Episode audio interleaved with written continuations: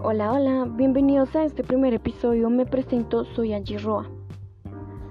Hoy les hablaré de un tema de una aplicación que ha estado de moda en estos últimos años, que se desarrolló muy rápido y que ha conquistado gran parte de la juventud.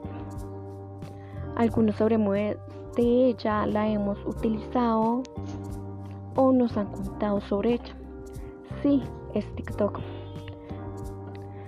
Pero lo que no sabemos es que ese no es su nombre original. Su nombre original es Doujin, que significa sacudir la música en chino. Pero se preguntarán por qué sacudir la música. Este nombre le lleva bien ya que esta red social está basada en utilizar pequeños clips musicales. Esta aplicación fue lanzada en el año 2016 del mes de septiembre, que solo tardó 200 días en ser desarrollada. Sí, 200 días por lo que parece que tenían las ideas bastante claras para que no tardara más de un año en ser desarrollada. En agosto de 2018 se fusionó con Musical.ly.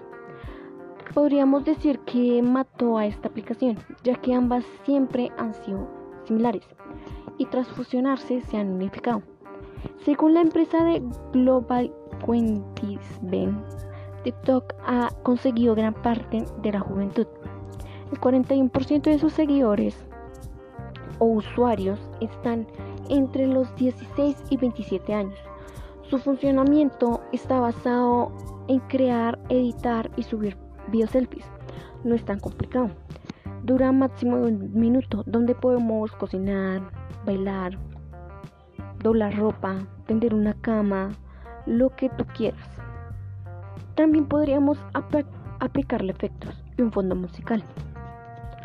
Una de las TikTokers más famosas es Charlie Amelio, con más de 107 millones de seguidores, con tan solo 16 años, de la pequeña localidad de Norwalk. Bueno, esto sería todo por hoy. Nos vemos en una próxima ocasión. Espero que les haya gustado esta pequeña documentación o historia del TikTok. Bye bye.